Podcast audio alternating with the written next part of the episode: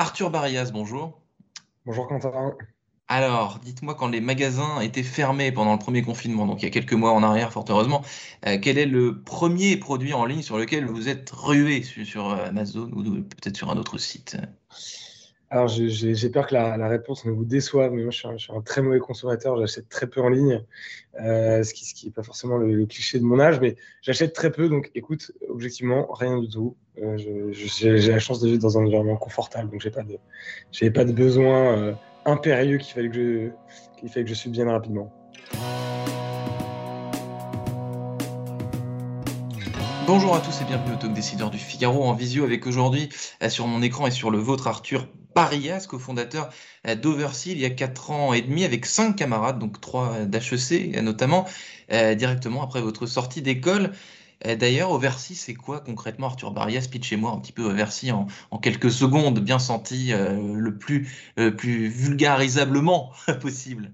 Oui, alors le plus vulgarisablement possible, c'est relativement simple. On accompagne des entreprises euh, dans leurs besoins d'import ou d'export. Vous le savez peut-être, mais toute une partie des produits qui sont consommés en France, en Europe, partout dans le monde, euh, sont importés. Toute une partie de nos savoir-faire français aussi et européens euh, sont exportés aussi ailleurs.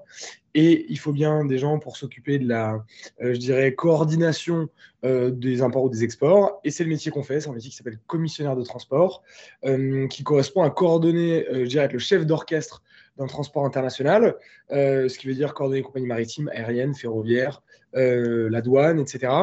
Métier qui euh, existe depuis plusieurs centaines d'années et que nous, on aborde sous un prisme différent, qui est le prisme de, de la technologie et de l'expérience client digitale. Donc, pour faire simple, en une phrase, on permet à nos clients d'importer ou d'exporter dans plus de 60 pays dans le monde en trois clics en leur apportant tout, je dirais, ce que la technologie et le digital peut apporter en qualité d'expérience et en simplicité est très clair, Arthur Barrias. Donc, le, digital, l'intelligence artificielle sont des choses un peu à la mode, disons.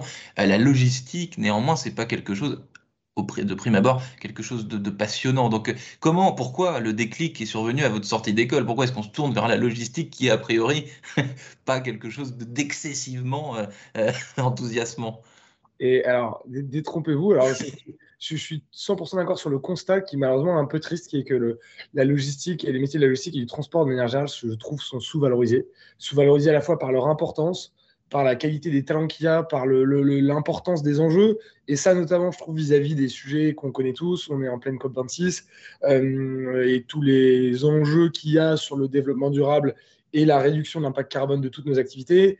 Et euh, le transport maritime, par exemple, c'est 6% des émissions de gaz à effet de serre dans le monde.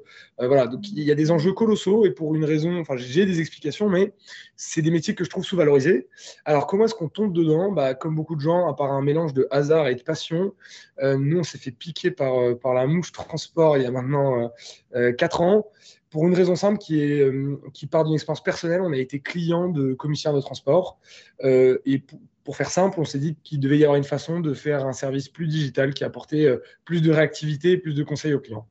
Plus digital, plus fiable aussi, parce que dans ces métiers-là, euh, digital, euh, ça rime avec, avec fiable, parce que plus d'infos, plus de data, plus de données en temps réel sur le, sur le TA, sur des, sur, sur, des, sur des tas de choses en fait que, que dont on a besoin de, de, de, de connaître en, temps réel où est, où est le produit, est-ce qu'il y aura du retard, est-ce que, enfin voilà, j'imagine que, que l'agenda, le facteur temps, c'est très important. Oui, tout à fait. Et un, des rôles fondamentaux du métier qu'on opère, c'est de, la, de la communication, du service au client et de l'accompagnement.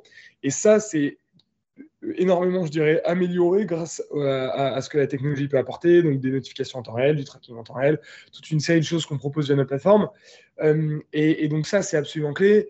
Et ce que je pense aussi, c'est que le, comment dire, la façon dont le service a été fait doit évoluer. On doit s'adapter à, euh, des nouvelles exigences. Et ce qui est en même temps très compliqué dans le métier qu'on opère, c'est aussi que la notion de fiabilité dépend pas uniquement du commissaire de transport. On a peut-être tous en tête l'événement de l'Ever Given, euh, donc du navire qui a été bloqué dans le canal de Suez. C'est des choses qui se produisent tous les jours, ce qui par ailleurs, je trouve, fait aussi le sel de notre métier qui se produisent tous les jours, vous dites, à, des degrés évidemment moindres, mais des, pépins, entre guillemets, comme cela, euh, logistique, euh, que ce soit sur le transport ferroviaire ou maritime, c'est tous les jours. C'est tous les jours, et, je trouve que c'est ça aussi qui fait l'intérêt, je trouve, de, euh, je dirais d'un point de vue RH ou employeur de venir travailler dans ces métiers-là. C'est un mélange de métiers parfaitement internationaux, dans un contexte mouvant qui évolue énormément, avec énormément d'incertitudes, mais aussi, je dirais, l'aspect passionnant de ça, et aussi la, perspective d'optimiser énormément de choses dans un métier dans lequel euh, il y a encore euh, une fois tout à faire. Encore une fois, on regarde euh, les enjeux de développement durable aussi. Hum, Arthur Barias, donc en 4 ans et demi, donc Oversea s'est beaucoup développé. Donc il y a quelques mois, le groupe Bolloré a pris une participation majoritaire dans votre société. Vous avez parlé de RH et de recrutement. J'ai vu aussi que vous recrutiez 40 personnes, 40 talents, pourrait-on dire, pour, euh, pour se plier au mode linguistique euh, en vigueur. Ces, ces, talents, ces 40 talents, quel profil ont-ils? Qu'attendez-vous de, de vos recrues, justement? Alors, premier élément très important, en réalité, on recrute plus de 40, on recrute 80 talents. Euh, on est à peu près 80 aujourd'hui on vise d'être plus de 160 l'année prochaine. Donc, la société euh, se développe très vite, en France, mais aussi à l'international. On vient de lancer l'Espagne. La, société croît très vite, ce qui, par ailleurs, en fait, je trouve un moment particulièrement intéressant pour rejoindre. Euh, deuxième élément important, on recrute pas de profil, on recrute des gens qui ont des qualités. Alors ça paraît un peu d'être un peu un, peut-être une nuance assez fine. Ce que ça veut dire, c'est qu'on ne cherche pas des gens avec des profils particuliers, des expériences particulières. On cherche des gens qui ont des qualités et une culture, je dirais, compatible avec la nôtre, en tout cas une culture professionnelle. Ce qu'on recherche, c'est des gens curieux, qui ont de l'ambition dans ce qu'ils font, euh, qui ont euh, une vraie volonté, je dirais presque un ADN d'artisan, en fait. C'est-à-dire de mettre de soi dans ce qu'on fait euh, et de vouloir produire un service ou une expérience client qui soit la meilleure possible. et à côté de ça, on recherche la volonté de construire ensemble une aventure qui, n'en est qu'à ses débuts. Hum, Arthur Barriat, vous avez évoqué donc la croissance, la crise sanitaire, le RSE, tout ça. tout ça mélangé. Donc, je crois avoir lu dans la presse euh, que la crise sanitaire vous a plutôt euh, porté bonheur dans une certaine mesure, donc l'activité a cru, euh, etc. Mais dans, un autre, dans une autre mesure, paradoxalement, est-ce que ça n'a pas aussi fait naître de nouveaux enjeux? Vous parlez de RSE justement dans la logistique, dans le transport.